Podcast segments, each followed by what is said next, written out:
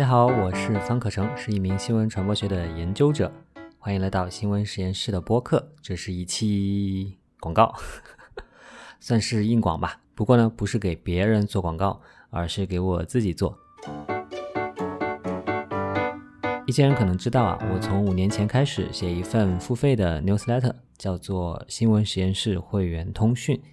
一开始的时候呢，我就把这份通讯定位成给新闻传播专业的学生，以及传媒业的从业者，还有任何对传媒业感兴趣的人，提供关于传媒业的前沿资讯和深度的分析。比如说啊，每年的普利策新闻奖出炉的时候，我都会做一两期的深度的分析。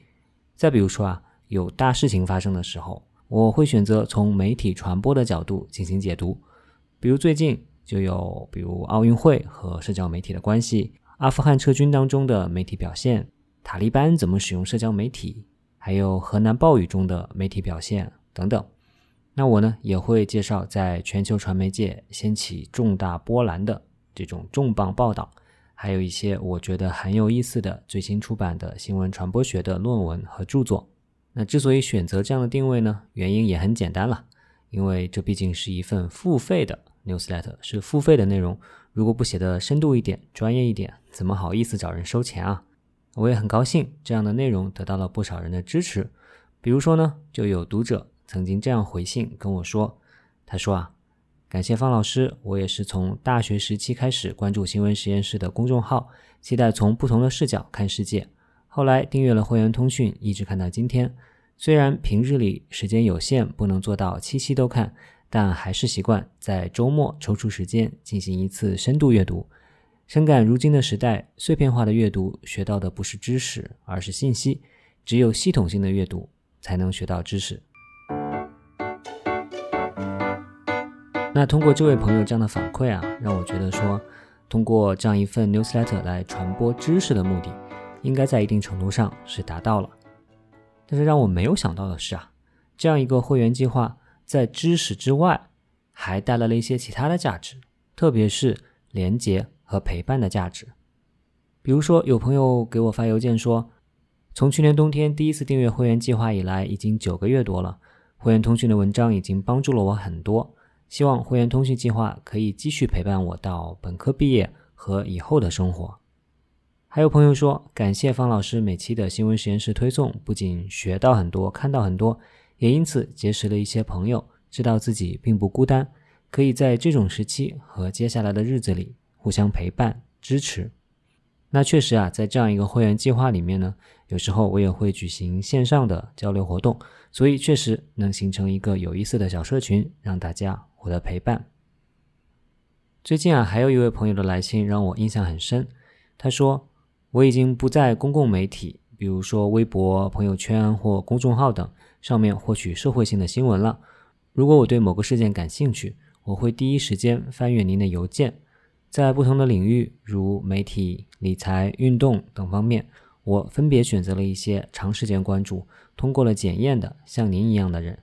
我为自己构建了一个世界。我知道你们有你们的局限，或作为一个人的立场，不管这算是同温层还是信息茧房，至少是一种我愿意投注信任的指引。其实啊，这位朋友的来信前面还有一句话，我觉得读出来挺不好意思的，因为他说，在这个动荡的时代，更需要您这样一个路标式的存在。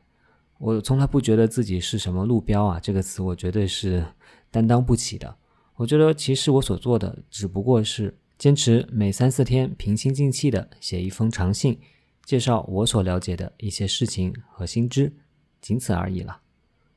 当我从这些来信中忽然意识到，在这样一个时代里面，能有一个人的来信准时的出现在邮箱里面，用平静的口吻讲一讲事情，这可能对于很多人来说已经是莫大的安慰了。所以我想，可能正是因为这样的原因吧，有不少不是新闻传播专业、不在传媒业工作的人也订阅了这份会员通讯。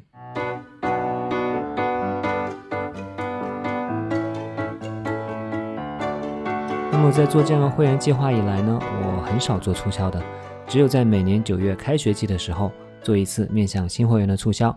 那么现在当然又是新一年的开学季了，是时候打一个折，欢迎新朋友的加入啦。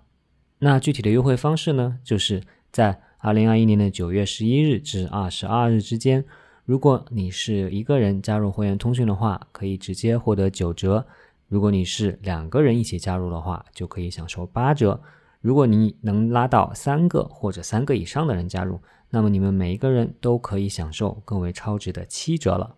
这真的是每年才有一次的机会啊！所以呢，如果你有意加入新闻实验室的会员计划，一定要抓紧时间哦。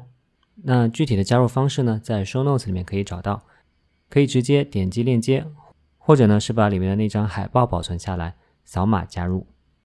不知道你有没有准备好每周从我这里收到两封长信呢？来吧。那这就是一期突然插入的硬广了。下期的常规节目，我们再见啦，拜拜。